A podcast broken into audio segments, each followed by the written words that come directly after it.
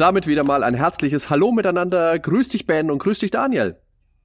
Ja, moin, hi, Adi. hi. Hallo Moin, zusammen. Ja, schön, dass ihr mit dabei seid, liebe Zuhörer, auch ihr zwei. Ganz toll, dass wir heute wieder einmal zu dritt zusammengefunden haben für unsere ja, Jahresabschiedsfolge. Was sollen wir machen, Adi? Was sollen wir machen? Können ja nicht Nein sagen, wenn du uns so lieb fragst. Das geht immer so schnell. Die Zeit vergeht wie im Flug. Das Jahr 2020 steht jetzt von steht, äh, steht jetzt schon vor der Tür. 20 Jahre Millennium. Hast du das mal versucht zu tippen auf der Tastatur? Das ist richtig eklig, 2020. Ja, da braucht man immer ein bisschen Zeit, bis wir versuchen wir fahren. Millennium ja, aber zu auf dem tippen. Nummernblock, weil man greift da nicht nach oben, sondern muss so zweimal nach unten. Also so ganz komisch.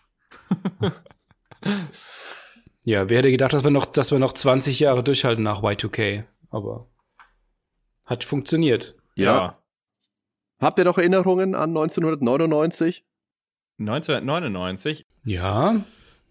Ah, verdammt. Äh, Mafia kam, glaube ich, erst im Jahr 2000 raus. Eins der geilsten Games überhaupt. 1999. Kam da nicht Deus Ex der erste Teil? Nee, der kam auch 2000, oder? Oder? Mm, Oder? Ich glaube, das war noch. Nee, 2000. Ja, Verdammt, 2000 war ja. das Jahr. Ach Gott, was ich ja gespielt habe, weiß ich nicht mehr. Ich habe 99 ging mein Studium los. Ah, ähm, ich weiß ein Spiel von 99. Das habe ich aber erst nach Deus Ex gespielt und habe gemerkt, oh, das ist ja sehr ähnlich wie Deus Ex. Oh, das sind ja sogar dieselben Macher teilweise. System Shock 2. Ähm, sehr, sehr geiles Spiel. System Shock 2 war so Und spät. ich habe damals. Echt? War so Hm? spät System Shock 2, echt?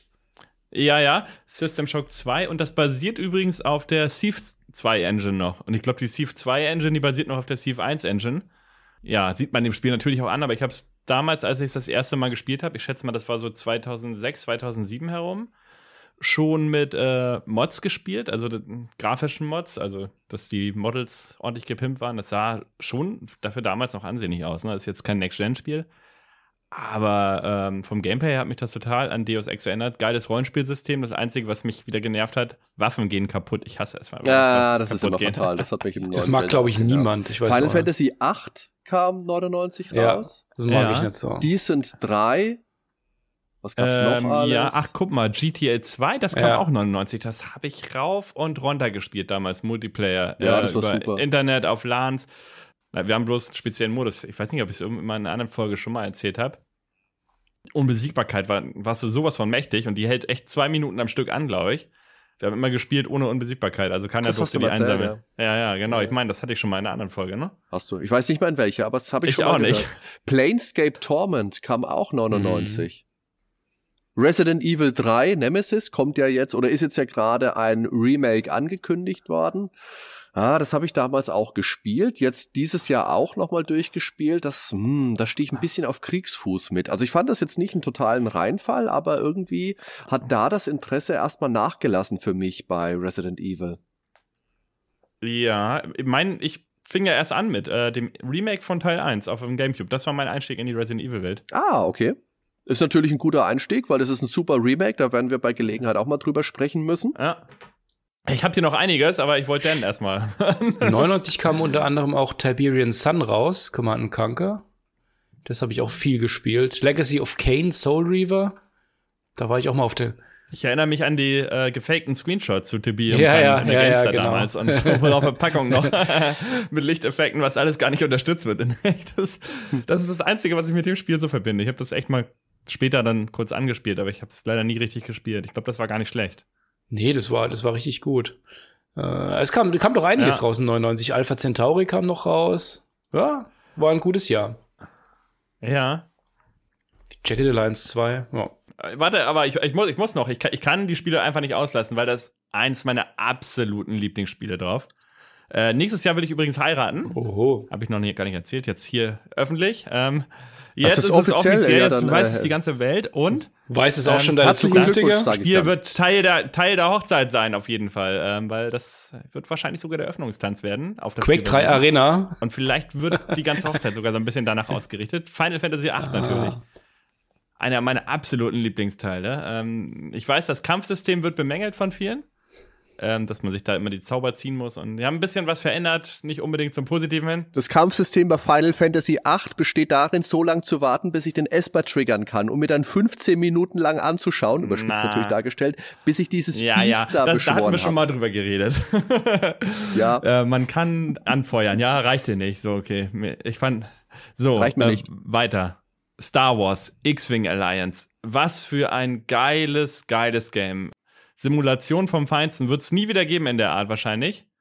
Weil das war wirklich komplex. Die ganze Tastatur war belegt und das sogar doppelt. Das heißt, du hattest nebenbei so, ein, äh, ja, so eine Art Chart liegen neben der Tastatur, wo alles drauf stand. Ja, und du brauchst jetzt einen vernünftigen Joystick mit äh, oben so ein Kuli-Head drauf und Schubkontrolle war ganz wichtig. Ein Flightstick heißt sowas. Flight, ja, ein Flightstick, genau. Und das hat mega Fun gemacht, weil das war halt nicht einfach nur ein Action-Game, wie es dann später, wie heute halt die Arcade-Spiele sind, sondern du hast auch ganz einfache Missionen gemacht. Du hast einfach mal eine Ware von A nach B gebracht. Dann passierte vielleicht mal in der Mission gar nichts und dann in der nächsten ist das ganze Imperium hinter dir her. Es war einfach dieser Wechsel und wie sie es halt, äh, ja, geschafft haben, eine richtige Geschichte reinzubringen, abseits von den Filmen, mit eigenen Charakteren. Das fand ich großartig. War das nicht auch dieses Spiel, wo man begleitend zu klassischer Musik in so Raumstationen landen musste? Ach nee, das war ein anderer. Klassische Musik gab es da auch jede Menge von John Williams komponiert natürlich. Und du konntest auch in Hangar landen. Hast du ein neues, so ein neues X-Wing wäre echt gut, ja. Da habe ich mir damals meinen mein ersten PC gekauft wegen dem X-Wing, dem ersten. Ja, die alten, äh, bei den alten habe ich nur TIE Fighter gespielt. Der war auch ziemlich ah, das gut, war auch ja. noch besser, ja. Aber X-Wing in 1 war so die Krönung von allen, ähm, fand ich. Das war, das war halt richtig geil mit Sprachausgabe und allen und richtig gut gemacht. Ähm, hat jemand von euch, ich habe es nämlich damals gespielt, Ultima 8 gespielt, den letzten Teil? 9. Äh, Ultima 9, meine ich ja, Ultima 9, nee, sorry. Bei mir Nee, 8 habe ich angespielt, nee, 9 habe ja, ich nicht gespielt. Nee, 9. Der mhm. war ja mega gehypt. In der GameStar übrigens auch damals mega hoch bewertet. Den haben sie dann nachträglich irgendwie später um 20 oder 30 Prozent abgewertet. Oder waren es vielleicht nur. Also, es war deutlich auf jeden Fall, weil sie gemerkt haben, sie haben völlig daneben gegriffen. Man hat dem Spiel halt angemerkt, dass sie sehr viel von Ocarina of Time versucht haben reinzubringen und sind dann aber an der Größe letztendlich gescheitert. Die Zeit war einfach damals noch nicht reif für das Spiel. Aber hatte so gute Ansätze. Da würde ich mir mal ein Remake von wünschen, aber wird wohl nie kommen. Ich weiß nicht, wo die Rechte sind. Naja, der Richard Garrett, der hat ja mittlerweile andere Projekte. Der hat ja, wie, wie heißt das, was er jetzt gemacht hat? Ähm, Scrolls, ja. Shrouds ja. of the Avatar. Hm, ja, das ist ja auch ein bisschen untergegangen. Da habe ich mir am Anfang gedacht, oh, das könnte ja wirklich interessant werden. Aber als es dann wirklich rauskam, dann waren die Stimmen ja auch eher so ein bisschen verhalten. Also ich glaube, so ein kompletter Reinfall ist es nicht geworden, aber so ein wirklich, wirklicher Überhammer ist es nicht gew gewesen, weil es eben hm. immer so ein äh, MMO-RPG wieder geworden ist. Okay. Ja. Ich habe einen guten ja. Übergang zur heutigen Zeit, was auch 99 rausgekommen ist. Shenmue habe ich auch erst, jetzt wo ich mit meiner jetzigen Verlobten zusammengekommen bin. Also ich glaube so 2010, 2011 haben wir das ja rumgespielt. Ja, und jetzt haben wir halt den dritten Teil, ne? Und mit dem Jahr 2019 geht auch ein ziemlich ereignisreiches Jahr zu Ende, das auch wieder für viel Gesprächsstoff gesorgt hat. Und jetzt die Überleitung, wie im letzten Jahr möchten wir hier beim Nerdwelten Podcast auch unser ganz persönliches Resümee ziehen. Und das Ganze haben wir uns jetzt ein bisschen thematisch versucht einzupacken. Und die Rubriken, die wir uns heute dafür hernehmen, sind gern gespielt, Enttäuschungen, Skurriles und Highlights. Vier Rubriken, da gucken wir mal, was am Ende so bei rumkommt. Schwerpunkt sind dabei natürlich Computer- und Videospiele, aber ab und an blicken wir auch über unseren Tellerrand hinaus.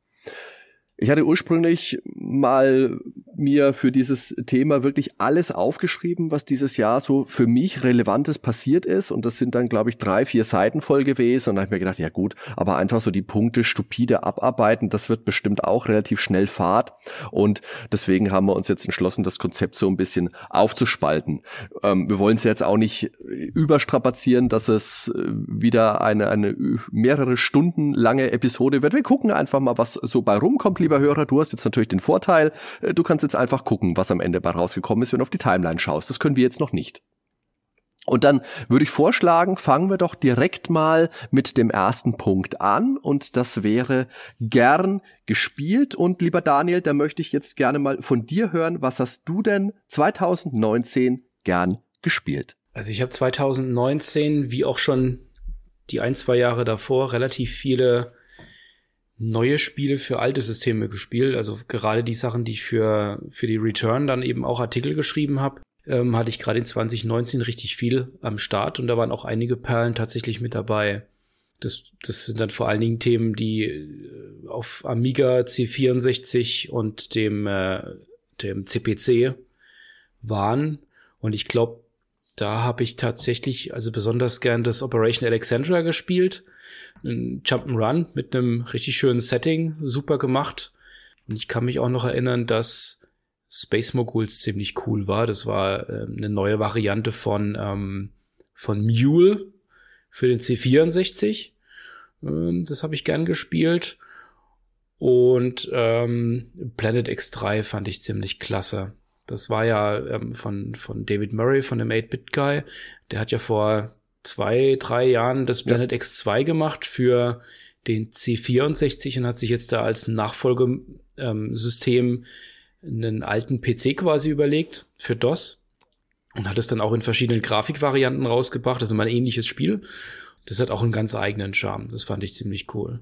Ich habe ansonsten, was jetzt neuere Spiele angeht, tatsächlich eher ein paar ältere Sachen noch nachgeholt. Was ich jetzt im Moment gerade spiele und was ich richtig klasse finde, ähm, ist Disco Elysium. Das kam ja erst vor, ich weiß gar nicht, Anfang, Ende November oder so kam das raus. War ja so ein Überraschungshit, Kritikerliebling jetzt. Ziemlich abgefahrenes, extrem textlastiges ähm, Oldschool-Rollenspiel von so einem kleinen Trupp, von dem ich zumindest mal vorher noch nie was gehört habe, mit einem sehr abgefahrenen, alternativ ähm, historischen Setting. Das, äh, da bin ich jetzt gerade noch dran. Da bin ich mal gespannt, wie lange das noch geht. Aber das ist, ähm, das hat so die Besonderheit, dass ähm, sich sehr viel im, im Kopf des, des Protagonisten quasi abspielt. Also es ist sehr dialoglastig auch. Es gibt keine Kämpfe in dem Spiel, mhm. gar keine. Ähm, man löst das meiste tatsächlich über Dialoge und muss da seine Fähigkeiten steigern und hat dann verschiedene Werte wie Empathie, äh, äh, Logik ähm, und, und, und, und alles verschiedene, also verschiedene ähm, Aspekte der Pers Persönlichkeit. Und, und die, mhm. die springen dann auch immer wieder in den Dialogen rein. Also was dann, was dann, was dann die verschiedenen Komponenten des, der, der Seele und und des, ähm, der Persönlichkeit einfach so darüber denken, was man jetzt gerade sagt und was der andere gerade sagt. Äh, geht auch stark ins Philosophische dann gern rein. Ähm, also das ist eine dicke Empfehlung, wenn man sehr, sehr gerne liest. Und ist das lokalisiert dann nee, oder gibt es das, das nur, gibt's auf nur auf Englisch? Auch recht anspruchsvolles Englisch. Okay. Also braucht man schon, also, also sollte man schon einigermaßen Englisch können. Ah. Und auch die Muße haben da wirklich ja, und nichts, was man nee, nebenbei mal keine Chance. kann dann auf jeden Fall. Man muss sich da wirklich hinsetzen, glaube ich, und zu 100 Prozent ja, nur darauf Genau, also das ist nichts, nichts für nebenher, nee. Klingt nach einer guten Erfahrung, genau. ja. Das ist so das, was ich jetzt. Ich habe ansonsten habe ich die ganzen Wolfensteins äh, vor allen Dingen übers Jahr nachgeholt und viel oh. Total War und Hast mit dem ersten Teil angefangen? Nee, ganz so weit zurück dann auch nicht. nee, ich hatte ich hatte noch New Order noch offen und äh, äh New Colossus, also den zweiten Teil habe ich gespielt, was ich jetzt noch nicht äh, mir angeschaut habe, aber da habe ich auch zu wenig Positives von gehört, weil ist jetzt das neue, ähm, wie heißt's?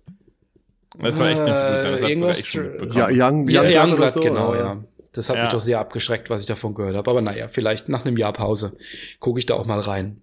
Und ansonsten spiele ich nach wie vor okay. ähm, immer noch relativ stark Frostpunk, wenn ich immer mal wieder dazu komme.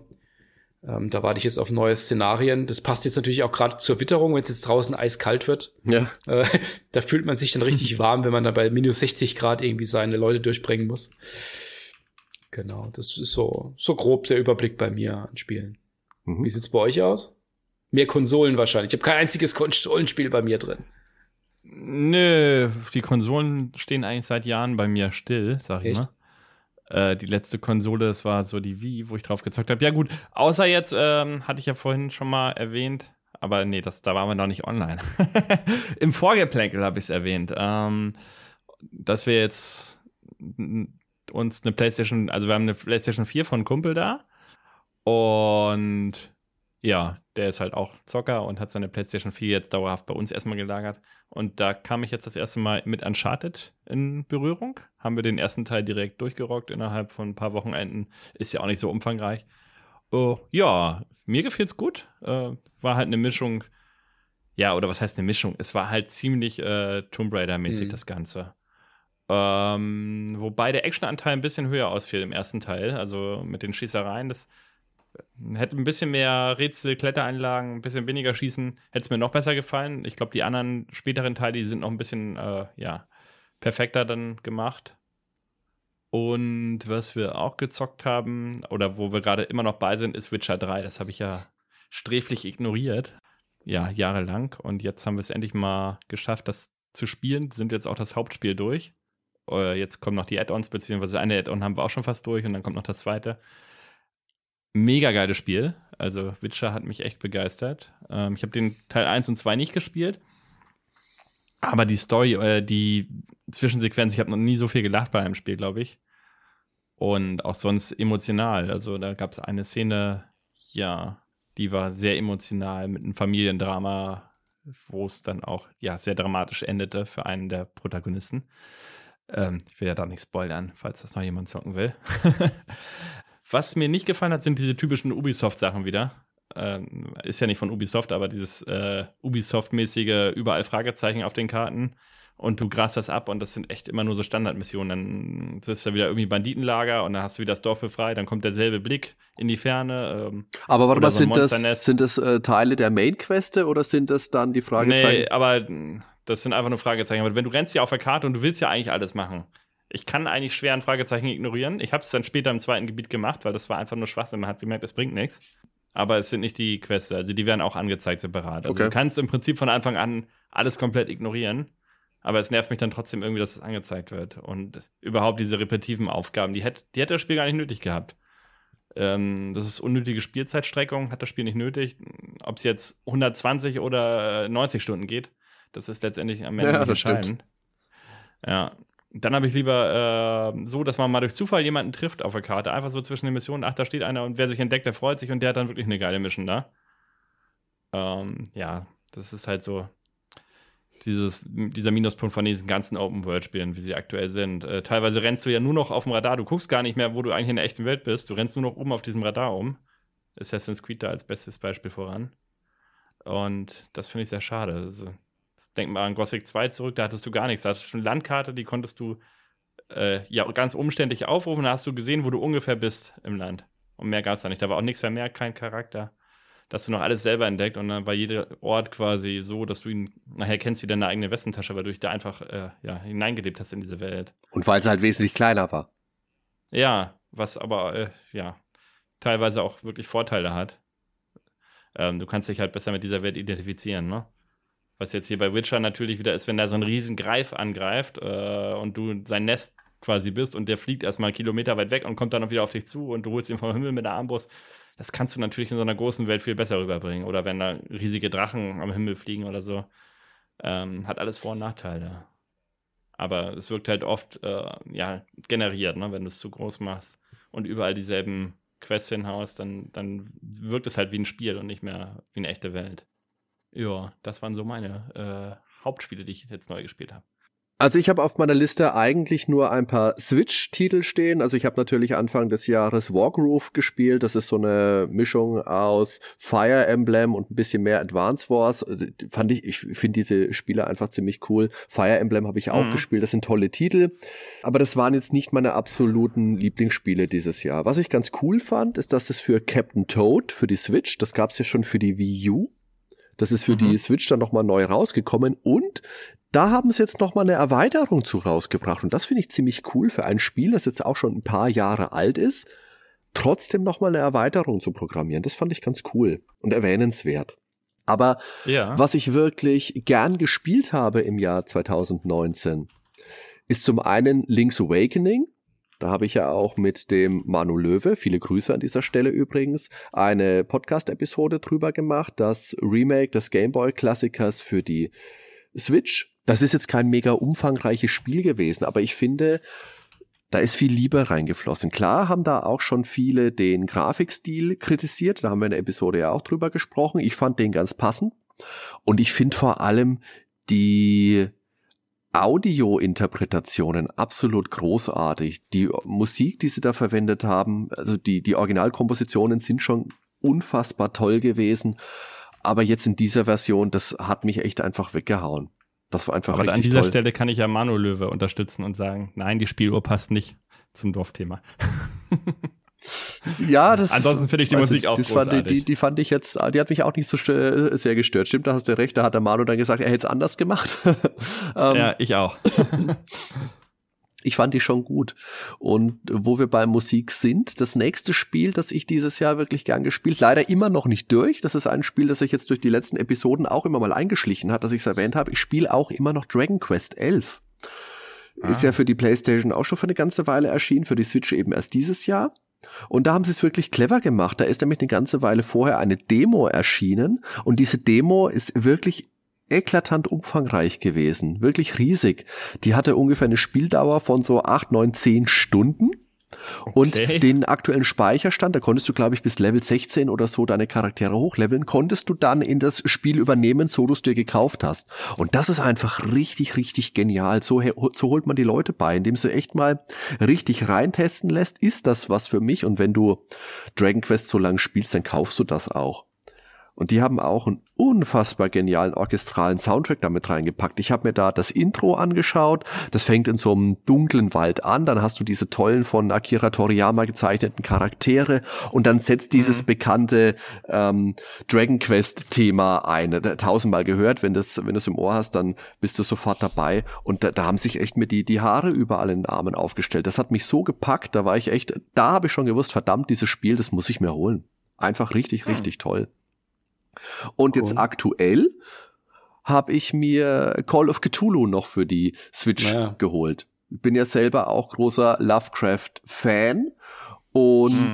das war auch was, was mich die ganze Zeit schon interessiert hat. Hab dann immer so gelesen, ja, das ist so ein nicht so ein Überhammerspiel, so wirklich schlecht ist es auch nicht, ist so ein bisschen mittendrin. Und ich muss sagen, so vom reinen Spiel her, also vom reinen Gameplay ist es auch nicht so überragend. Aber es ist eine tolle Umsetzung des Rollenspiels, finde ich, weil da hast du nicht den überkrassen Charakter, der einfach alles niederbrettern kann, alles niederbügeln kann, sondern jemanden, der sich wirklich mit den außerweltlichen Schrecken auch, der, der da anders rangehen muss. Also du kannst nicht einfach die größte Wumme dir holen und kannst einfach auf die Monster draufballern, sondern du musst da wirklich versuchen, ein- einen anderen Weg einzuschlagen. Ich möchte jetzt nicht spoilern, deswegen schiffe ich das jetzt mal ein bisschen Mhm. außen rum.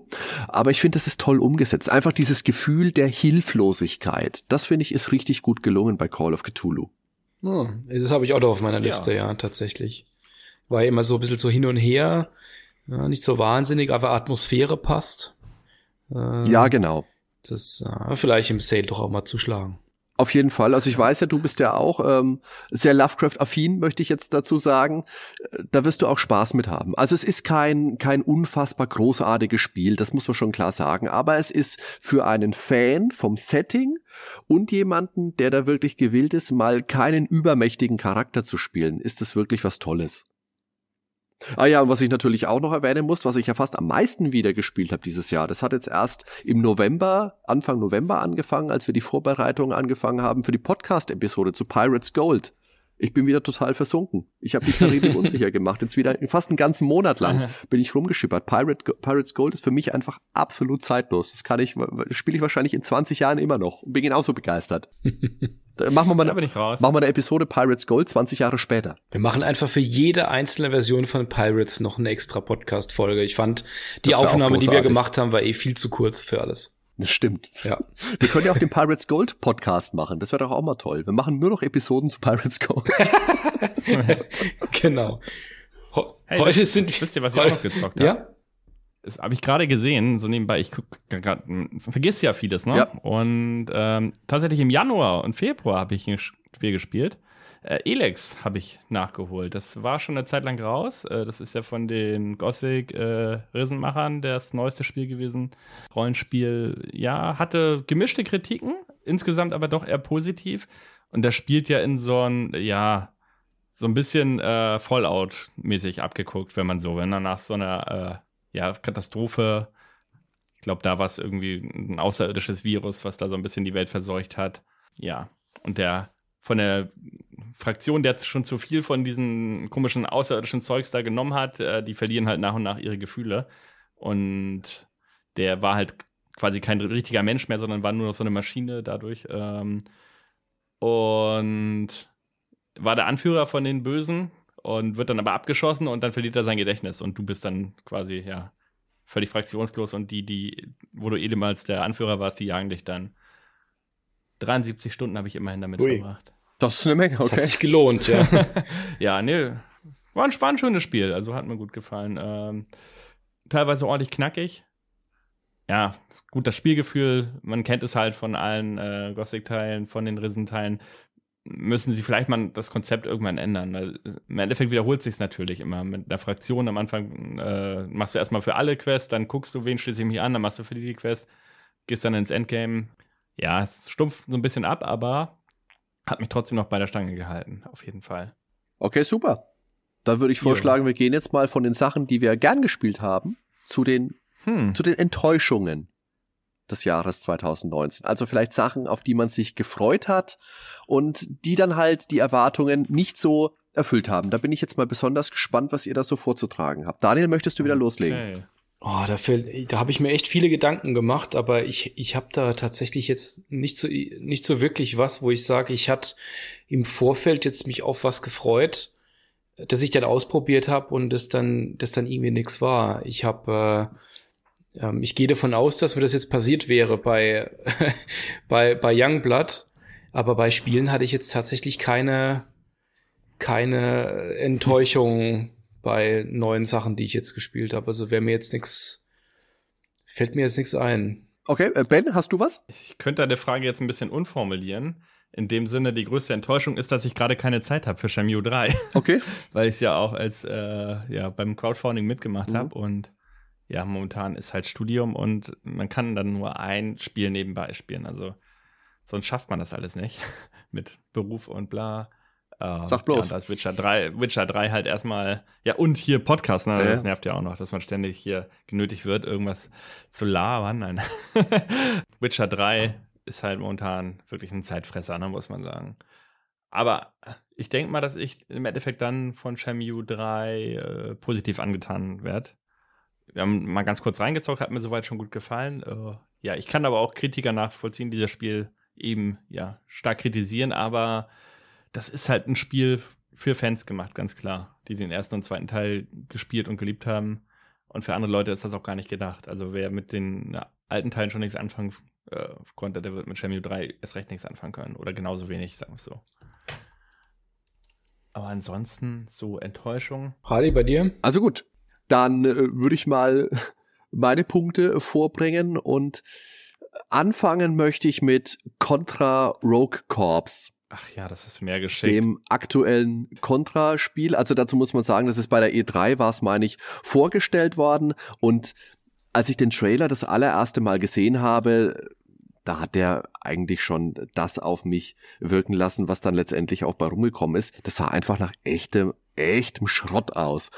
Aber ich habe den dann in der Folge zwei, dreimal geguckt und ich hatte dann trotzdem Hoffnung, weil ich mir gedacht habe, es ist Contra, es ist von Konami, das kann doch eigentlich gar nicht so schlecht sein. Dem Spiel musst du eine Chance geben. Also ich habe wirklich, ich wollte, ich wollte mich auf das Spiel freuen und ich wollte das Spiel dann auch mögen können. Dann ist im September eine Demo erschienen die habe ich mir dann auch geladen, habe sie gespielt. Das war ein Level plus ein plus der Weg zu einem Endboss, also so ein, so ein Zwischenboss wird es gewesen sein. Und dann sieht man am Schluss einen großen äh, Skelettroboter, den kennt man aus oder so einen ähnlichen kannte man aus ähm, Super Pro Protector auch schon. Und ich muss sagen, es ist eine absolute Schande, wie Konami mit seinen einst großen Marken umgeht. Das Spiel ist langsam, es ist öde, es schaut grauenhaft aus. Hm. Und es macht exakt gar keinen Spaß.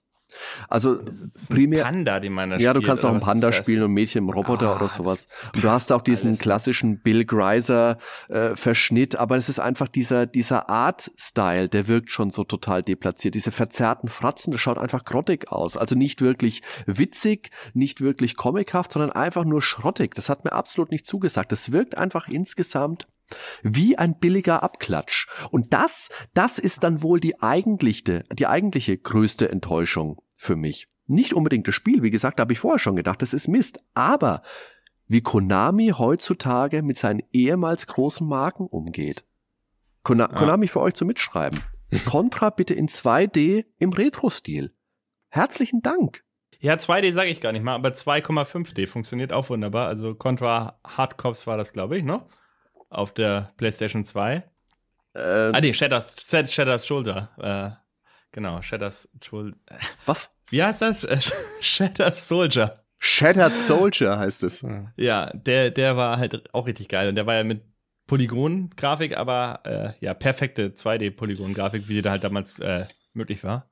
Und ja, ja aber ich habe auch gerade die Reviews hier geguckt jetzt von deinem Spiel. Ja, 34 negative, 16 positive bei Steam. Ich glaube, das sagt schon alles. Aber wer hätte das gedacht, Ja, dass, dass, dass Konami so schlecht mit einer ehemalig großen, großen Reihe umgeht? Die Ja. haben das doch so toll bei Silent Hill gemanagt.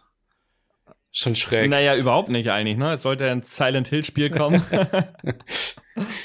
äh, mit, mit, mit, wie hieß er noch? Äh, von Walking Dead, ne? In der Hauptrolle, den haben sie jetzt für das andere Spiel genommen. Ist das eigentlich auch von Konami? Nee, das ist Nee, von äh, äh, Kojima. Kojima ist ja nicht mehr bei Konami. Ah ja, und damals sollte, das andere sollte Ja, aber noch mit PT, ihm, ja, ja. Silent Hills. ähm, und, Genau, ja. Ja, da gab es sogar mal irgendwie so ein so ein Trailer, wo er dann durch ganz viele Türen immer ging und in so einer unendlichen Flur quasi und sah alles ganz nett aus, ja. Ja, nee, Konami kannst du echt vergessen. Das ist schade, Der erste aber das ist so Schritt schade. war schon, dass sie das Logo, das Logo geändert haben. Das war schon damals so ein Downer. Und dann ging es nur noch abwärts danach. Für die Wii gab es ja schon Castlevania Judgment, dieses Prügelspiel, das ja auch einfach grauenhaft war. Und das ist einfach, das tut mir in der Seele weh, muss ich sagen. Weil die Spiele, die waren NES, Super Nintendo, das war einfach, einfach Ja. großartig, was da produziert worden ist. Und das, Aber auch die äh, Castlevania-Spiele auf dem DS, ne? Die waren ja auch so geil. Ne? Die waren auch noch richtig toll. Und auf dem DS gab es ja auch noch mal ein äh, Contra, Contra 4, das war auch richtig toll. Das ist von Way Forward gewesen. Aber gut, das ja. war eben, das hat den Spirit noch gehabt. Und den hat dieses Spiel eben einfach nicht mehr. Ja. Ja, weiß ich nicht. Konami kannst echt knicken. Mittlerweile. Ja, da ist einiges verkehrt gelaufen. Da ist wirklich einiges verkehrt gelaufen. Und das ist deswegen vom äh, Punkto Videospiel meine große Enttäuschung für das Jahr 2019. Und jetzt möchte ich einmal umschwenken aufs Kino, weil dieses Jahr sind ja auch zwei für Kinder der 80er Jahre oder für Jugendliche der 80er Jahre viel mehr vielleicht, für, für uns Kinder war das ja eigentlich nix, äh, wichtige Serien im Kino fortgesetzt worden. Und zwar Rambo und Terminator. Ha, beides noch nicht gesehen. Also ich muss sagen, bei Rambo 5, da, da bin ich ohne große Erwartung ins Kino gegangen. Ich habe keine epochale Story erwartet, mhm. aber dann ist es letztendlich so ein familiärer Rachefeldzug geworden. Und das hat man bei Taken schon wesentlich besser gesehen. Und hier ist einfach alles auf absolut stupide Brutalität getrimmt worden. Und der ganze Schluss dann in den Tunneln unter Rambos Farm, das ist einfach so albern gewesen. Okay. So albern. Jetzt am allerschlimmsten für mich war dann der Schlussbänder. Halt hältst du dir jetzt mal kurz die Ohren zu oder äh, summst im Kopf das Rambo-Thema für dich, weil John Rambo eben in einem Film, der Last Blood heißt, der ja eigentlich der Abschluss sein soll. Und er darf am Ende nicht in Würde La, sterben sondern er sitzt blutüberströmt auf seiner Veranda und sagt sich, ach, nee, nee, ich mach einfach weiter und dann reitet er davon. Und das wirkt einfach für mich äh, zu, zu erzwungen zurück zu Rambo 1. Plötzlich nimmt er Tabletten, hat ein ausgeprägtes Vietnam-Trauma. Ich meine, das macht schon Sinn, aber das ist ja jetzt drei Filme nicht thematisiert worden. Das ist einfach, ja, insgesamt einfach kein guter Film gewesen. Habt ihr den gesehen? Nope. Ich warte auf The Very Last Blood. Scheinbar ist es ja wirklich nicht der letzte. Nee, äh, ich habe, wie gesagt, gar keinen von den beiden gesehen. Terminator wollte ich eigentlich sehen, aber hat sich bisher auch noch nicht ergeben. Ja, Terminator ist ein bisschen anders. Also Dark Fate ist ja ein mega Flop, hat einen Verlust von circa ja. 120 Millionen Dollar eingefahren. Oha. Und das trotz einem erneuten Neustart, der an Teil 2 ansetzt, so wie ja, glaube ich, jeder Terminator nach Teil 2 bisher an Teil 2 angesetzt hat. trotz Linda Hamilton, trotz James Cameron, trotz trotzdem Stimmen, die vom besten Teil seit Judgment Day sprechen. Aber ja gut, das, die, die Messlatte ist jetzt nicht allzu hoch, muss man ganz ehrlich sagen. Und das ist vielleicht einfach die Frage, ist der Terminator einfach mal am Ende? Oder vielmehr, sind die alten Actionstars der 80er am Ende? Was denkt ihr zwei denn da? Daniel, wie ist mit dir? Was meinst du? Ähm, also ich habe tatsächlich jetzt, was Terminator angeht, ich weiß gar nicht, den letzten, den ich gesehen habe. Ich überlege gerade. Wie viel, wie viele Teil ist Dark Fate jetzt? Der sechste oder der fünfte? Teil 6. Teil 6. Ich glaube, ich habe vier und fünf noch gesehen. Ach, ich gehe ich gebe ja, ja. War bei mir genauso. Drei, vier, fünf. Ich habe alle. Gesehen. Genau. Also ich sag mal jetzt nur, weil ich habe auch mitbekommen, dass es, dass es eine Box-Office-Bomb tatsächlich war. Ähm, das heißt jetzt natürlich nicht unbedingt, dass er jetzt wirklich auch schlecht sein muss, deswegen. Ja, es gab, gibt ja auch durchaus Filme, die nicht sonderlich erfolgreich sind, aber klasse Filme sind. Natürlich, klar. Aber der, der hat mich jetzt tatsächlich nicht so wahnsinnig gereizt. Ich sag mal, wenn der irgendwann mal auf Netflix ist oder so, dann gucke ich mir den schon an. Aber ins Kino äh, hat es mich da jetzt dann auch nicht getrieben, tatsächlich. Das ist bei mir, glaube ich, genauso. Und Cameron ist für mich jetzt sowieso schon lange kein Garant mehr für gute Filme. Also ich fand auch Avatar sowas von überbewertet. Also wenn ich den in Punkten bewerten würde, der wird bei mir nicht über eine 5 von 10 hinauskommen. Also wahrscheinlich gerade mal 3 von 10 oder so. Weil klar, Grafik, 3D, alles toll. Aber ich fand äh, die Charaktere so belanglos. Mir war es wirklich egal, ob da irgendjemand stirbt bei Avatar. also hat mich halt überhaupt nicht mitgerissen, der Film. Ich weiß nicht, ob sie einfach so schlecht geschauspielert haben, aber hat bei mir einfach null Emotionen ausgelöst. Aber darf äh. ich da kurz, was ich ganz krass finde, das war ja damals die Zeit, als du überall im Kino, Avatar, Terminator 4, du hast ähm, ähm, diesen, diesen Gigantenfilm da, diese griechischen Mythologiefilm, Namen gerade vergessen, du hast überall Sam Worthington dabei gehabt. Der hat überall die Hauptrolle gespielt eine Zeit lang. Und okay. irgendwann war der auf einmal weg. Den siehst du nicht mehr. Der ist wie vom Erdboden hm. verschluckt. Ja, Kann, kannst dich mal auf die Suche machen. Na, lieber nicht. vielleicht, vielleicht macht er auch mal bei uns mit. Also ich, ja. ich war im Kino in Terminator Dark Fate und ich, ich fand den besser als Rambo 5. Ich war jetzt auch nicht unbedingt mega begeistert. Die Action war okay, die Story war schon ein bisschen mm. löchrig, wenn man dann plötzlich, jetzt wieder kurz Ohren zu erhalten, wer es nicht hören will, der Terminator da als quasi Familienvater, der Schlepperonkel, der von seiner Nichte eine irre Geschichte von Maschinen aus der Zukunft erzählt bekommt und statt sie irgendwo einliefern zu lassen, schaut er kurz ihre kurzhaarige Begleitung an, die eine Fliege mit ihrem Messer zerteilt und sagt, oh ja, okay, los geht's. Es ist einfach schade. Also wie gesagt, den kann man sich schon angucken, der ist nicht ultra mies. Das ist ein okayer Film gewesen. Aber mehr halt auch einfach nicht. Das war ein bisschen schade. Ja, um noch mal auf deine Ausgangsfrage zurückzukommen.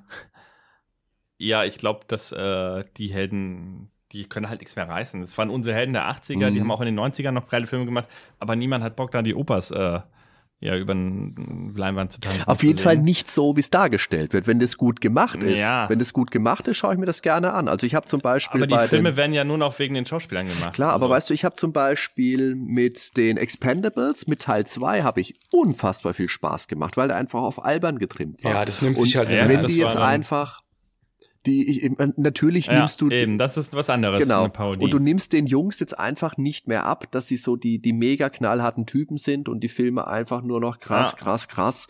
Das funktioniert glaube ich einfach nicht mehr so gut. Das wird die schwierig. Ja. ich sehe die immer noch sehr gerne. Ich schaue mir Stallone Schwarzenegger Kurt Russell ich sehe die Leute einfach gerne. Aber ich denke vielleicht muss man da einfach mal das Genre vielleicht ein bisschen bisschen äh, mhm. wechseln und vielleicht dann doch auch mal zum Alter stehen. Und dann reicht's bei einem Rambo halt nicht, wenn er zwar zwischendurch mal Tabletten schluckt, aber trotzdem noch schnetzelt, als wäre er maximal 40 Jahre alt.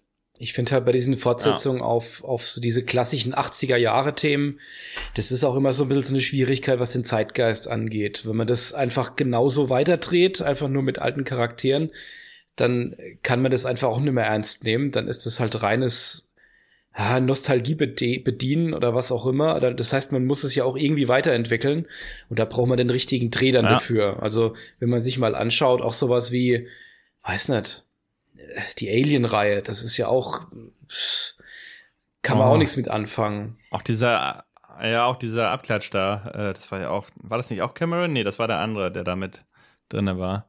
Aber es war auch totaler Müll, fand ich. Äh, wie hieß das? Prometheus.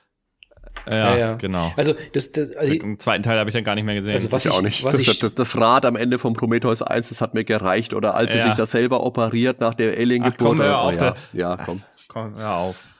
Also, also wo es gut lief, meines Erachtens, ist keine Reihe, aber das war jetzt einfach auch mal auf einen 80er-Film aufgesetzt, war jetzt, äh, das war aber, glaube ich, letztes Jahr schon. Ja. Ähm, hm. ähm, äh, Blade Runner 2049. Ja, der hat das großartig. Einfach, das war einfach sehr, sehr clever gemacht. Aber wie ja, der war auch genau, gut, also ja. das, das ist schon noch sehr stark noch anzulehnen, aber dann trotzdem wieder komplett auch wieder neu zu erfinden.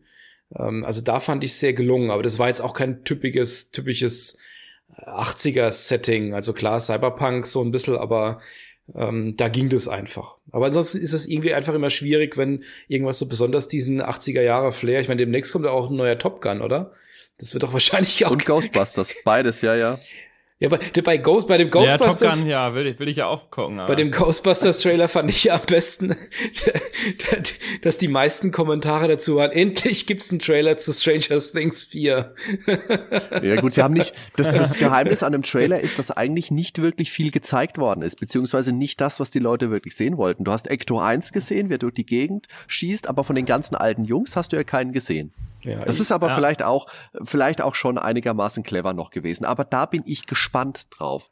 Also ich muss ich sagen, auch. ich habe schon irgendwie auch, habe ich mir gedacht, oh Gott, oh Gott, oh Gott, das ist Ghostbusters, das ist Ghostbusters. Ich war da schon aufgeregt während des Trailers und habe dann eine ganze Weile lang Nachmittag so in meiner Euphorie verbracht und dann mir irgendwann gedacht, ja, warum eigentlich? So arg viel weiß ich jetzt gar nicht von dem Film, was mich so hypen könnte überhaupt, außer es ist hm. Ghostbusters. Ja, aber den, den fand ich auch ah. schön gemacht tatsächlich. Klar, der das, das war jetzt schon so von der, von der Färbung her, dieses klassische, im Moment spielt ja alles irgendwie 1984 bis 86.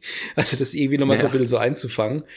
Ähm, aber der war ein bisschen dezenter gemacht und das, das, das könnte schon, schon funktionieren. Also hat schon so gewirkt, so wie so leichte Anleihen und da wird wieder was ausgebuddelt. Also so ein bisschen so wie die, die Akzente, die es dann auch gab bei, wo war das denn bei dem zweiten Jurassic World, wo sie dann die alten Jurassic Park Sachen gefunden haben und so. Äh, könnte ich. Das war bei dem beim ersten, schon. Jurassic ah, okay. World. Ja. Ähm, ja, ja.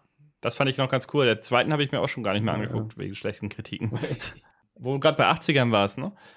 Ähm, S, der zweite Teil, der kam ja, ja. also von der Neuverfilmung. Der, der kam doch jetzt auch 2019. Den hatte ich ja auch dieses Jahr gesehen, auf jeden mhm. Fall. Ja, war für mich ja, war, war gut, aber war nicht überwältigend. Und ich bin ja sowieso immer noch von der ersten TV-Verfilmung ein Mega-Fan. Also die würde ich immer besser bewerten. Da können Leute sagen, was sie wollen, von wegen, sieht billig aus, aber ich bin einfach mit der Verfilmung aufgewachsen und ich finde die, so wie sie ist, perfekt. Ich habe das Buch nicht gelesen, muss ich dazu sagen. Aber die Neuverfilmung ist schon auch geil. Die ist halt von den 50er in die 80er gelegt, ne? Ja.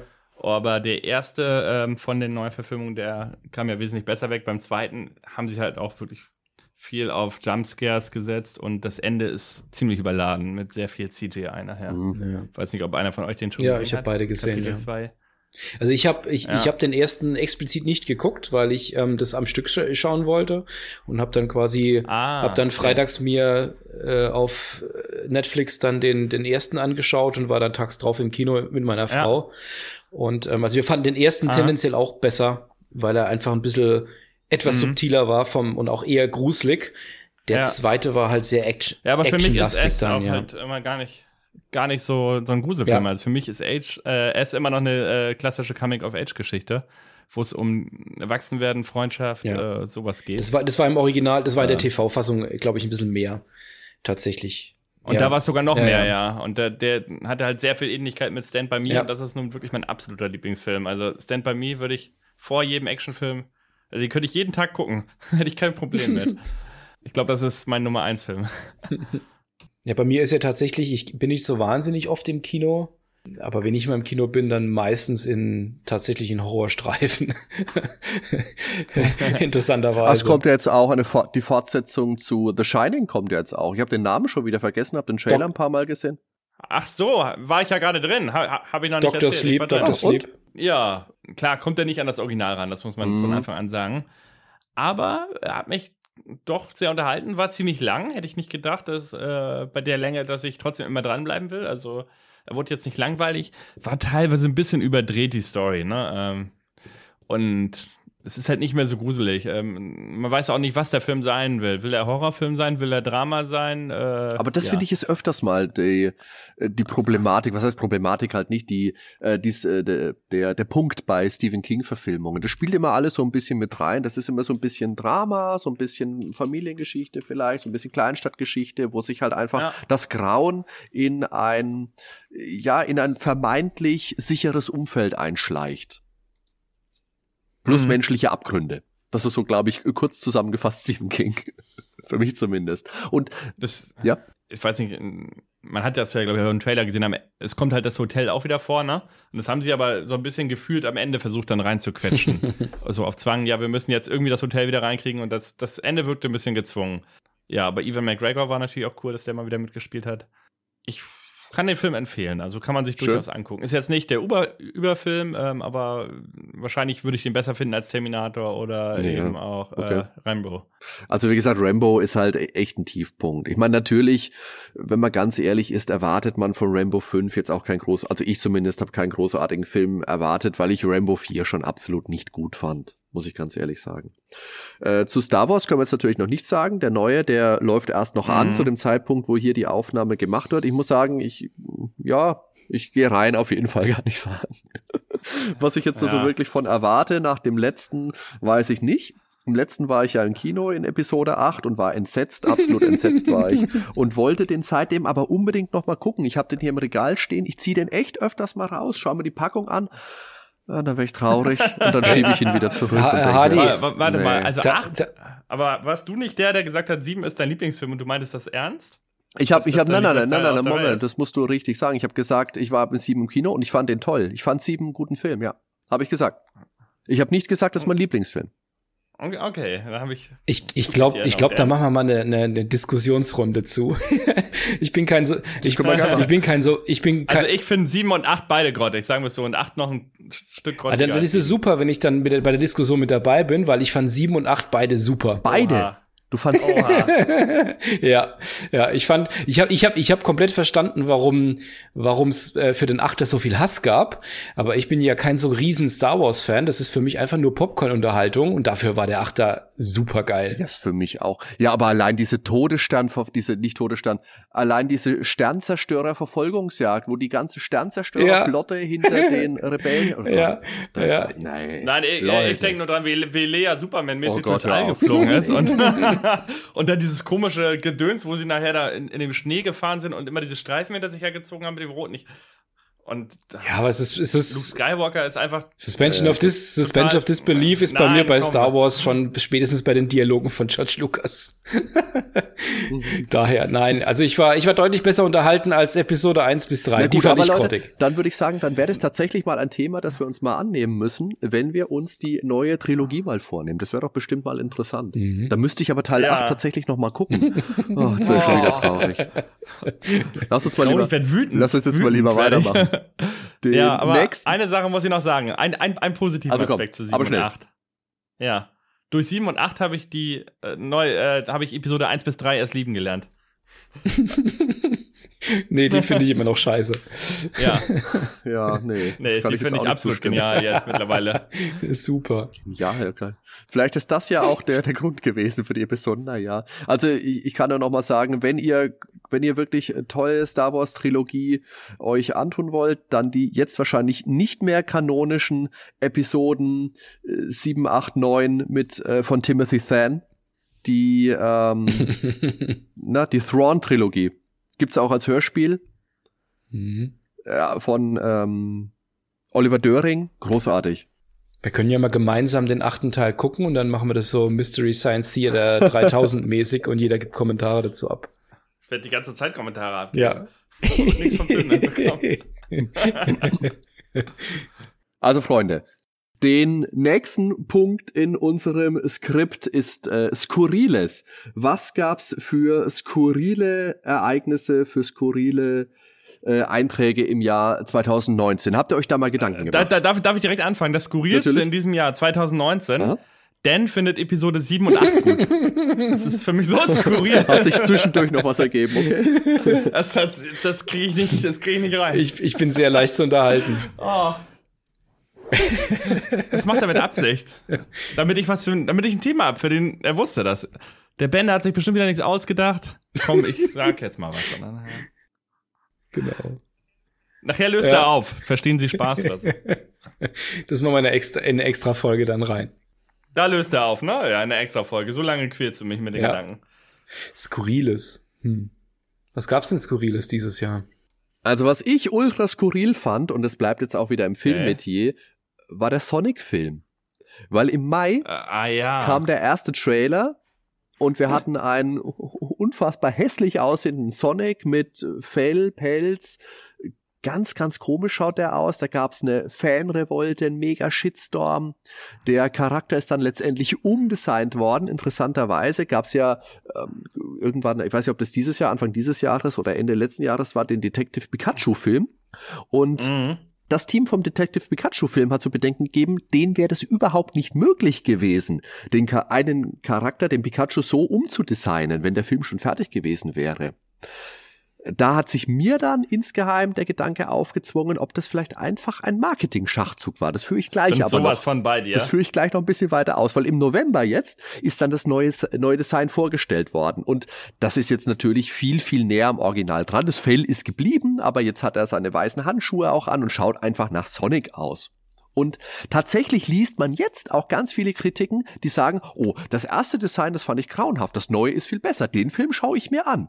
Deswegen denke ich mir, das könnte doch auch einfach geplant gewesen sein, weil man sich gedacht hat, oh je, wir machen einen Sonic-Realfilm. Das muss man sich auf der Zunge erstmal überhaupt zergehen lassen. Ein Sonic-Realfilm. Ist ja nicht so, dass wir nicht mal einen Mario-Realfilm gehabt hätten. So. Und ich bin eigentlich kein Fan von wilden, Verschwörungs äh, von wilden Verschwörungstheorien. Aber es ist de facto einfach so, dass viel mehr Leute diesen Film jetzt einfach auf dem Zettel haben. Das ganze Jahr ist über diesen Film diskutiert worden. Also eine bessere Werbekampagne kann man doch gar nicht machen. Und jetzt mal ehrlich, wer braucht einen Sonic Realfilm? Ich Aus- immer darauf gewartet. Ja. In dem Moment, als sie mir den Trailer gezeigt haben, wusste ich, ich brauche ihn. Nein. Keine ja, Ahnung. ja, vielleicht. Ich, ich weiß es nicht. Also es wäre wär schon riskant. Also vielleicht wäre das eine Möglichkeit, dass man Aufmerksamkeit bekommt, aber sowas kann auch derart nach hinten losgehen. Weiß nicht. Kann, also kann schon sein. Ich will es nicht Ja, ausschließen. ich, ich, ich bin dabei Hardy bei dieser Verschwörungstheorie. Ich glaube tatsächlich, du brauchst Publicity, ob sie negativ oder positiv ist, das ist erstmal scheißegal, du musst ins Gespräch kommen. Und wenn du dann halt so einen verbesserten Screenshot hinterher hast, ein paar Wochen später oder ein paar Monate später, ja, wie Hardy schon sagt, also bessere Werbung kannst du nicht machen. Also jetzt rein theoretisch mal gesehen, so einen Trailer produzieren mit einem hässlichen Sonic, der zwei Minuten dauert und dann halt noch ein, ähm, eine ganze Weile weiter am Film werkeln, obwohl man insgeheim natürlich den richtigen schon fertig gehabt hätte. Wie gesagt, das ist altes wilde, wüste Spekulation, aber ich finde so ein Ja. bisschen, mh, ah, könnte könnte schon sein, könnte schon sein. Also ich finde es auf jeden Doch. Fall prinzipiell komisch, wenn man den Film fertig und, und äh, Jim Carrey spielt ja auch mit als wie heißt der jetzt? Heißt der jetzt inzwischen Dr. Eggman oder ja, oder? kriegt den Namen immer nicht so. Dok Eggman, Dr. oder? Robotnik heißt er ja in meinem Empfinden noch, dann ist Eggman jetzt glaube ich Ja, mittlerweile ja, ich der glaub, offizielle Name. ja. oh Mann. Ja. Also ich weiß nicht. Hier kommt der Da kommt er, da kommt er. Ich weiß nicht, also ich, ich werde mir den Film natürlich trotzdem, also gut, nee, ich werde ihn mir nicht, nicht anschauen, wenn er irgendwann mal äh, im, im freien Fernsehen oder im, im, auf Netflix im Streaming irgendwo erhältlich ist, schaue ich ihn wahrscheinlich schon auch an. Ich gehe nicht ins Kino. Meine Kinder haben da jetzt auch kein großes Interesse dran. Die kennen doch Sonic gar nicht mehr. Doch, natürlich, natürlich. Die kennen Sonic schon Aber, von mir. aber nur durch dich. N natürlich, nur durch mich. aber ja. Nee, aber ich finde es schon eine ganz komische Geschichte. So insgesamt, äh, alle schreien auf und ich meine, irgendjemand muss diesen Sonic ja erstmal durchgewunken haben. Irgendjemand muss gesagt haben, ja, das schaut super aus, das machen wir. Das ist ja auch unfassbar. Wir winken sowas durch. Wer gibt denn da grünes Licht für? Jetzt mal im Ernst, ihr habt, ihr habt das Bild auch im Kopf, oder? Wie das Viech ausschaut. Daniel, warum Ja, sagst ja. du nichts? Daniel, Es ich höre in deine Richtung. diese, diese Echtwelt-Sachen, es ist ja, gibt's, gab's jetzt einige. Es gab doch jetzt auch dann den Trailer zu, zu Cats, glaube ich. Weiß nicht, ob ihr das Ja, gesehen ja. habt. Da haben ja auch einige gesagt, okay, jetzt. Die ganzen Disney-Filme auch. Na klar, da kommt jetzt alles. Susi und Strolch kommt doch jetzt auch. Ja. Also, Also was mich da übrigens interessiert, ist tatsächlich der Mulan-Film, weil da fand ich zumindest, ich habe nur ein Bild gesehen, ne? Und das fand ich schon ansprechend, weil das geht mal wieder in Richtung Eastern, so ein bisschen, äh, ja, wie, wie ja die klassischen Eastern-Filme. Das könnte mich ansprechen, der Film. Mhm. Aber sonst, so die anderen habe ich alle noch gar nicht gesehen, obwohl die ja echt gut sein sollen. Aber ich denke immer, das Zeichentrick-Original war auch perfekt. Warum brauchst du da den Realfilm noch? ja. Weil es Euros gibt. Ja, der, Ja, eben. Und das ist für mich so das Problem. Ja. Aber Mulan ist halt was, äh, das habe ich in letzter Zeit nicht so häufig auf der Leinwand gesehen. Da kommt mir viel zu wenig aus Hongkong. Also ich- früher gab es so geile Filme. Ich muss jetzt ganz ehrlich sagen, ich habe von diesen Remakes, diese Disney-Remakes, da gibt's jetzt schon einen ganzen Schwung voll. Da gibt's ja schon x Filme. Ich habe keinen einzigen gesehen, aber es ist doch irgendwie auch ganz schön faul, einfach einen Film nochmal komplett neu nachzuerzählen. Also jetzt ohne da, wie gesagt, äh, großartig zu wissen, was da jetzt Ja. äh, anders ist und ob da was anders ist. Das ist einfach mein Empfinden als jemand, der das nur peripher mitbekommt. Wenn ich jetzt Terminator 2 nochmal neu machen würde, gut, da würden alle aufschreien und sagen, ohne Arnold schaue ich mir das gar nicht erst an. Aber ja, so ähnlich sehe ich das. Ich finde es aber schwierig. Und ja, und dann einfach sagen, das ist für eine neue Generation nochmal neu aufgelegt. Weiß Ja, ich nicht, da damit macht, nicht da macht doch was Neues. Wissen, was handgezeichnete Filme noch sind oder so. Hm.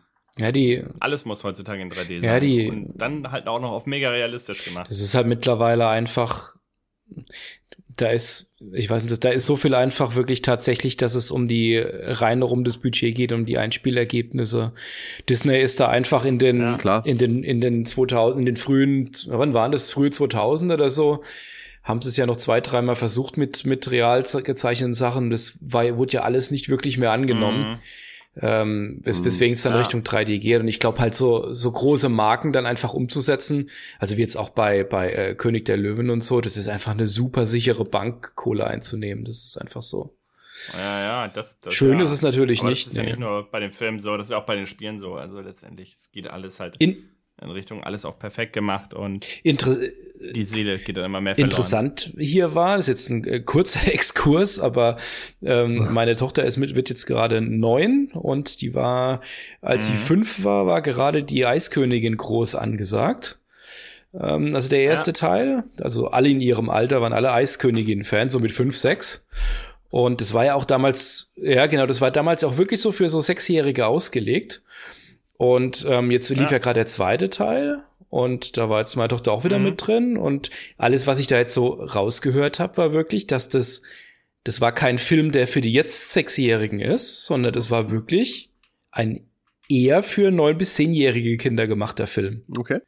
Also die haben das dann tatsächlich für die damaligen äh, kleinen Kinder quasi jetzt eine Fortsetzung gemacht, damit, damit das quasi, dass die jetzt dann noch mal reingehen können und sich das noch mal anschauen. Also fand ich spannend, dass die jetzt nicht nicht da drin Ja. geblieben sind, quasi in diesem Alterssegment, sondern dann eher das mitgenommen haben. Wobei ich den eigentlich auch ganz gut fand. Also jetzt den ersten. Also Ich, das, ich den habe ich ja gesehen und äh, fand den echt ganz gut.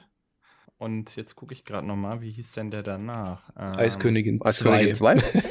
Nein, der, der Disney-Film danach äh, mit. Ach, nach der Äh, Eiskönigin? Äh, wo sind denn die Filme? Voll gerne. Wie heißt der denn? Ja, ja, genau. Mit The Rock. genau. Und den Film fand ich The Rock. ganz. Äh, Nicht Mulan ist es nicht. war, war, war, war Vajana. Ja, ja. Ah, ja. War das, Mhm. Vajana. Und den fand ich eigentlich auch ganz gut. Äh, und da vor allen Dingen den Soundtrack, den habe ich mir direkt am nächsten Tag gekauft, weil ich ihn einfach großartig fand. Aber auf Englisch. Nicht voll gerne, sondern You're Welcome. Ja. Aber den fand ich auch sehr schön. Also vor allen Dingen dieses äh, Paradiesische, wie sie es da so Ja. gemacht haben. Ich habe den nur einmal in 3D gesehen und war da halt mittendrin und müsste ich mir eigentlich mal so holen. Würde ich gerne noch mal sehen, den Film, ein zweites Mal. Ja, aber ansonsten skurril, was das Skurrile angeht dieses Jahr. Äh, ich glaube, das, das Skurrilste ist, wie der Brexit läuft, aber was jetzt die Mädchen angeht, Ja. fällt mir jetzt nicht so viel ein. Oha, jetzt, jetzt werden wir hier zum Politik. Nee, lieber nicht, lieber nicht. So, so, Dann so, lass uns mal weiter. schnell überspringen und zu den Highlights weitergehen. Ich fand, ich fand aber auch die Fotos, die Hardy mir letztens geschickt hat, hat er nur so ein, äh, hier so ein Stringtanger aus Leder an. Fand ich auch sehr skurril. ich weiß auch nicht, was er mir, warum er mir das geschickt also, hat. Also wenn du skurril mit äh, angeregt übersetzt, dann stimme ich dir zu.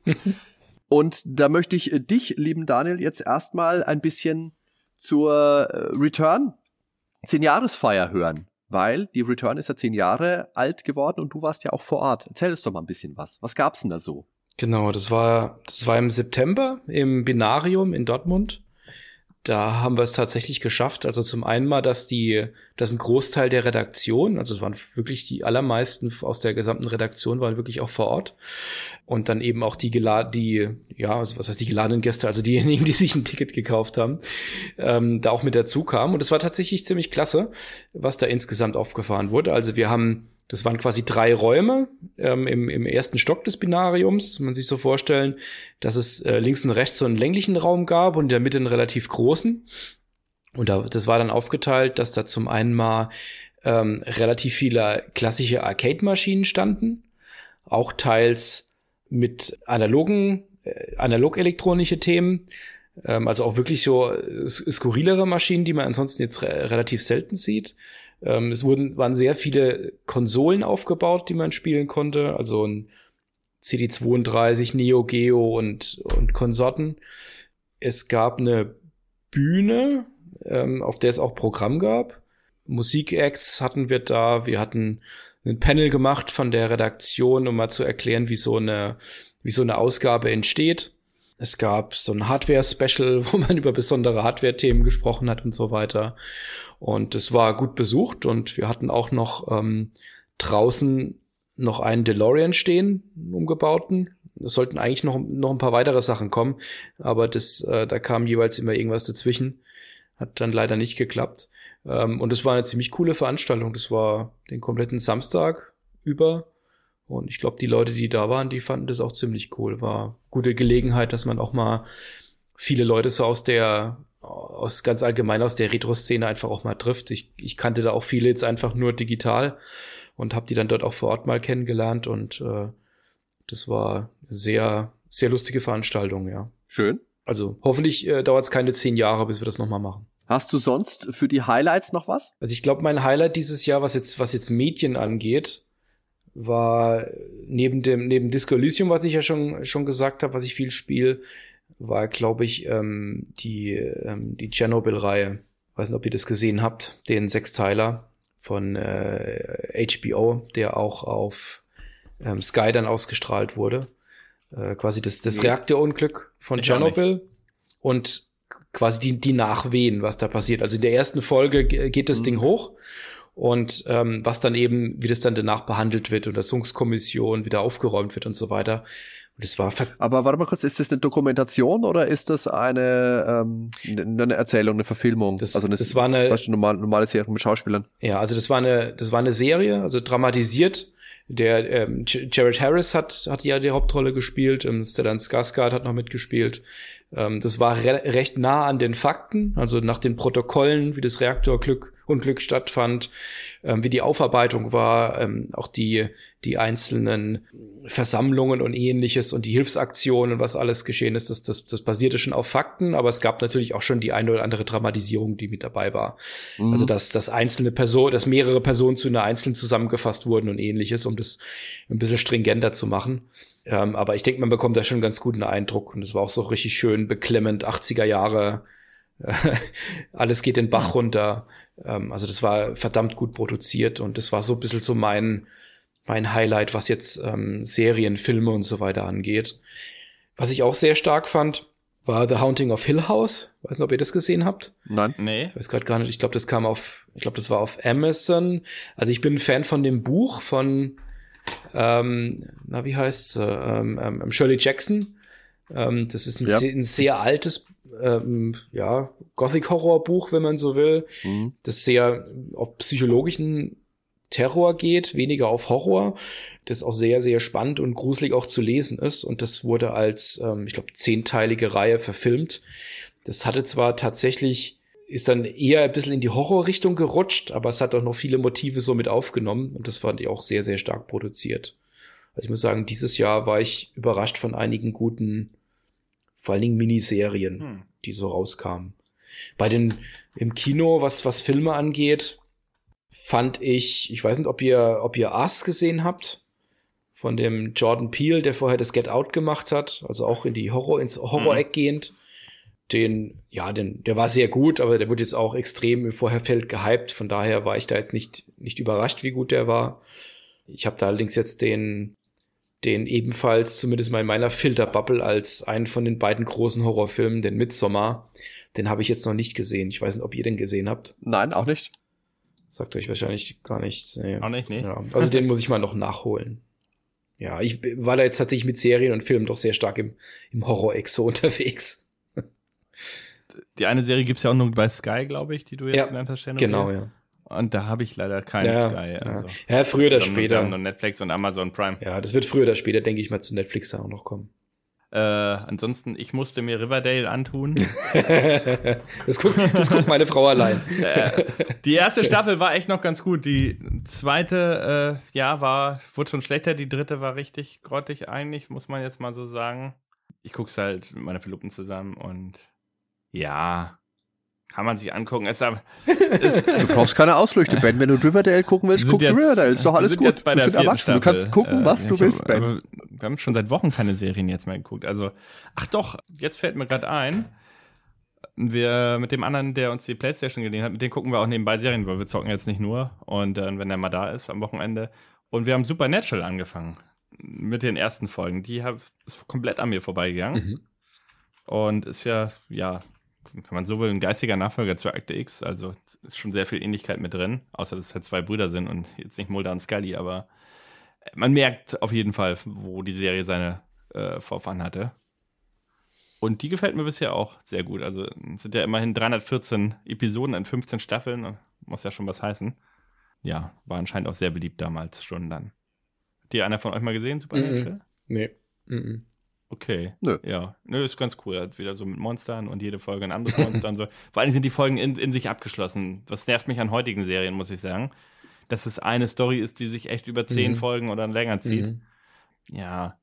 Und damals war es halt so in vielen Serien, dass du in einer Folge quasi immer eine abgeschlossene Geschichte hattest.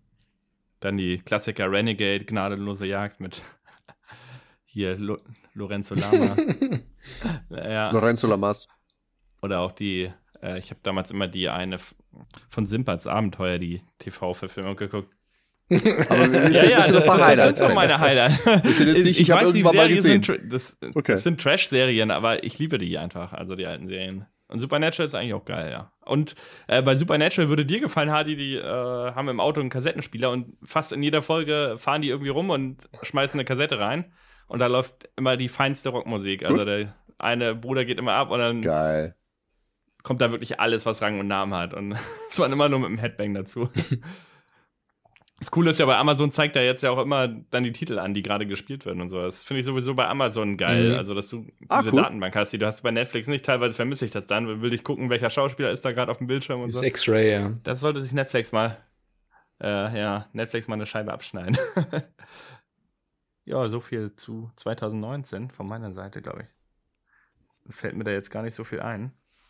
Also was ich ganz toll fand, ist, ja? dass dieses Jahr für Scum VM ein tolles okay. Update rauskam, mit dem es jetzt möglich ist, das Westwood Adventure Blade Runner relativ problemlos zu spielen. Das ist ja von 1997, ganz tolles ja. Adventure ist leider damals ähm, nicht nochmal neu aufgelegt worden. Also das kriegt man heute nur noch irgendwo auf irgendwelchen Gebrauchtmärkten oder anderen. Ähm, also das Spiel ist noch nicht frei, äh, ist noch keine Abandonware oder wie das heißt. Abandonware, ja. Schade. Und nein. Und das ist natürlich ein Spiel, das auf aktuellen PCs immer nur mit ein bisschen Hickhack, mit ein bisschen reinfuchsen ah. möglich war, dass es gelaufen ist. Also es lief dann schon, da gab es auch Programme, ja. da musste man aber immer ein bisschen Vorarbeit leisten oder sich reinknien. Und jetzt musst du zwar immer noch ein bisschen was machen, mhm. also ein mhm. paar Daten kopieren, also von den CDs ziehen, aber dann läuft das jetzt auch geschmeidig und echt gut. Und das ist echt eine tolle Sache, ein tolles Spiel, ganz, ganz toll, dass das jetzt cool. wieder ja, dass man das jetzt wieder spielen, wieder erleben kann. Da könnte ich mir vorstellen, da könnte vielleicht irgendjemand in nicht allzu ferner Zukunft vielleicht auch mal äh, in irgendeiner Form sich drüber äußern. irgendwo. naja. Das ist übrigens ein anderes Spiel, das läuft auch auf aktuellen PCs überhaupt noch gar nicht mehr. Ähm, kennt das jemand von euch? Floyd? Pong. Es gibt noch Helden. Das war bei mir damals auf so einer ähm, Das sagt mir so was, einer, ja. äh, Games Compilation mit dabei. Und das fand ich eigentlich auch ganz nett. Das war auch ein Point-and-Click, ganz witzigen Humor. Ich habe das nie durchgespielt, leider. Aber das läuft auch auf keinen PC, leider, äh, aktuellen. Also, und das sollten die vielleicht auch mal bei Scum mit reinnehmen. Ach so, warte mal. Okay. Da steht's. Also bei Wikipedia, ich bin gerade auf dem Artikel, Na also. läuft mit Scum VM auch auf vielen anderen Plattformen. Also haben sie da mittlerweile vielleicht auch einen Support. Das ist doch rentiert. Was ist denn mal? Ja, da Bam. muss ich mich vielleicht auch mal über Gelegenheit fuchsen, dass ich nochmal Floyd zock. Dann kann ich vielleicht endlich mal durchspielen. ja. 2020. Was ich auch noch anbringen möchte, kam jetzt vor kurzem erst auf Netflix raus. Das ist jetzt mein filmisches Highlight vielleicht dieses Jahr, ist Oh, The Irishman. ja. Der neue Scorsese-Film mit De Niro, mit Pacino, mit Joe Pesci, mit Harvey Keitel. Also alles, also es sind alle wieder mit bloß nicht dabei. so viel. Ich habe die ersten 20 Minuten gesehen. Oh, dann hast du noch drei Stunden vor dir. Definitiv will ich den so ist ein toller Film, ganz gucken. wuchtiges Gangster-Epos. Ich fand ihn nicht Okay. ganz so gut wie Goodfellas, Pate 1 und 2 sowieso nicht, aber richtig guter Film. Also ga- ganz tolle Sache. Ich möchte jetzt nicht allzu viel spoilern auch. Was ich ganz faszinierend finde, die sind ja auch alle nicht Ja. mehr die, die allerjüngsten, die Boys. Und die sind ja im Film auch durch Computertechnik Hm. verjüngt worden. Und das ist so ein bisschen eine Sache gewesen. Also ich finde, das Ja. schaut nicht schlecht aus. Also die schauen wirklich aus, bam, als wären sie Ja. jetzt 40 Jahre alt. Das ist schon echt beeindruckend. Dann gibt's aber gleichzeitig eine Szene, da geht der Robert De Niro mit seiner Tochter, die ist von einem Ladenbesitzer angegangen worden und er geht dann hin und prügelt den Ladenbesitzer nieder. Und das schaut halt dann aus, als würde der Robert De Niro, der jetzt halt in seinen, seinen 70ern irgendwo steckt, wirklich jemanden verprügeln. Das schaut schon alles ein bisschen steif und ein bisschen komisch aus, aber ansonsten ist es ganz eine tolle Illusion, eine wirklich tolle Illusion. Wenn sie dann älter werden, das funktioniert dann sowieso noch viel besser, aber ist ein richtig guter Film. Habe ich viel Spaß mit gehabt. Ist sehr lang, ist sehr lang, aber wenn man sowas mag, als wenn man Goodfellas mag und der Pate und es war einmal in Amerika, da reiht er sich ein. Toller Film. Unbedingt gucken. Wenn man sowas mag. Ja, habe ich auf meiner Liste noch. Habt ihr, also du hast noch nicht gesehen? Nee, ich auch noch nicht, aber ich habe auf meiner Liste tatsächlich, ja. Okay. Also ein toller Film. Ja, so als Rausschmeißer, was jetzt diesen Monat auch noch ansteht, also wenn die Folge online geht, dann ist er schon draußen. Der C64 Full Size, der C64 Maxi kommt jetzt im Dezember auch raus. Wirklich groß mit funktionierender Tastatur, mit klassischen Spielen, 64 Stück, auch wieder der Möglichkeit, eigene Spiele mit draufzupacken. Da haben wir ja im Podcast auch schon drüber gesprochen, Mhm. der Ben und ich. Aber das ist auch eine coole Sache. Wirklich so die Liebe zu den Retro-Maschinen und vor allem, dass man auf die Fans gehört hat, die sich über den C64 Mini ja vielleicht ein bisschen beklagt haben. Oh ja, der schaut putzig aus, aber Tastatur kann ich nicht benutzen, das ist doch doof. Und jetzt, wie gesagt, ein würdiger, ein würdiger, moderner C64, möchte ich es nennen. Freut mich. Also wichtig ist da vor allen Dingen, dass das Ding erweiterbar ist, weil gerade für den C64 kommt nach wie vor so derart viel Neues raus, wenn ich mal alleine anguck, Ja. was die letzten zwei, drei Jahre alles an Neuerscheinungen rausgekommen ist. Also lohnt sich auf jeden Fall immer wieder reinzuschauen. Okay. Ich habe ja meinen hier stehen, den habe ich mal für 20, äh, also einen echten C64, haben wir für 20 Euro auf dem Flohmarkt Ja. in Hamburg gekauft. Problem ist, der hat kein Mhm. Laufwerk und keinen Joystick habe ich hier. Aber er funktioniert. Oh ja. Das habe ich schon mal getestet. Es braucht dann nur irgendwie mal was. mal was, dass man äh, ja SD-Karten oder so benutzen kann. Dass man wirklich äh, Daten vom PC auf Mhm. den C64 direkt laden kann. Gibt's ja mittlerweile eine Boards zum hin, Umbauen, und- klar, ja. Ähm, bald kommt ja das Oder so, Album ja. von Ja. Elman. Da hatte ich ja das äh, Interview mit ihm, ne? Oder unseren Talk halt, ne? Und da hat er ja dieses äh, House Music Ja. Album gemacht. Das ist jetzt soweit übrigens fertig. Äh, ich bin ja da auch bei Kickstarter mit drin. Cool. Und ja, jetzt basteln die quasi an der technischen Umsetzung. Da habe ich auch die Cartridge bestellt, dass man die nur hinten reinsteckt. Und das, dafür brauche ich ja nichts weiter. Brauche ich nur die Cartridge, den C64 an sich, kein Joystick. Da freue ich mich schon drauf. Ja, Jungs, dann würde ich sagen, sind wir mit unserem Jahresrückblick am Ende. Wenn euch nicht noch irgendwas einfällt? Nö, also war ja, war schon einiges Neues dieses Jahr. Ähm, es ist natürlich, wie es immer so ist, man, man konsumiert, spielt, guckt natürlich auch immer wieder Sachen, die schon aus den Jahren davor ist. Das war jetzt Ja. bei mir besonders dieses Jahr sehr Na klar. stark. Ich habe auch recht vieles gelesen, was irgendwie schon, schon, schon älter war. Und äh, das ähm, ist nicht immer dann. Solange es keine Rechnungen waren. Ja, genau. Steuerrück Steuerrückzahlung oder ähnliches, genau. ja, nee, aber war, war, ein, war insgesamt ein gutes Jahr, würde ich sagen, auch, auch was Spiele angeht. Ja. Das kann ich unterschreiben, ja. Und ich freue mich auch auf 2020. Da kommt bestimmt auch hm. wieder einiges Tolles. Ja, ich kann schon sagen, was auf jeden Fall kommt. Und zwar Orient the Blind Forest Teil 2 kommt im Februar. Der erste war mega. Okay, schön. Mhm. Ein grenzgeniales äh, Metroidvania-Spiel. Ja, das habe ich schon viel von gehört, aber ich habe es tatsächlich noch nicht gespielt. Ich habe es geliebt. Äh, ja, da kommt im Februar jetzt endlich die Fortsetzung. Ja. Ja, dann würde ich sagen, sind wir soweit durch mit unserem kleinen, feinen Jahresrückblick. Hat Spaß gemacht auf jeden Fall. War schön, mal wieder mit euch beiden gleichzeitig auch zu sprechen. Das sollten wir jetzt in Zukunft auch mal wieder ja, forcieren, äh, das ist immer am witzigsten. dass es mal hinhaut. Ja.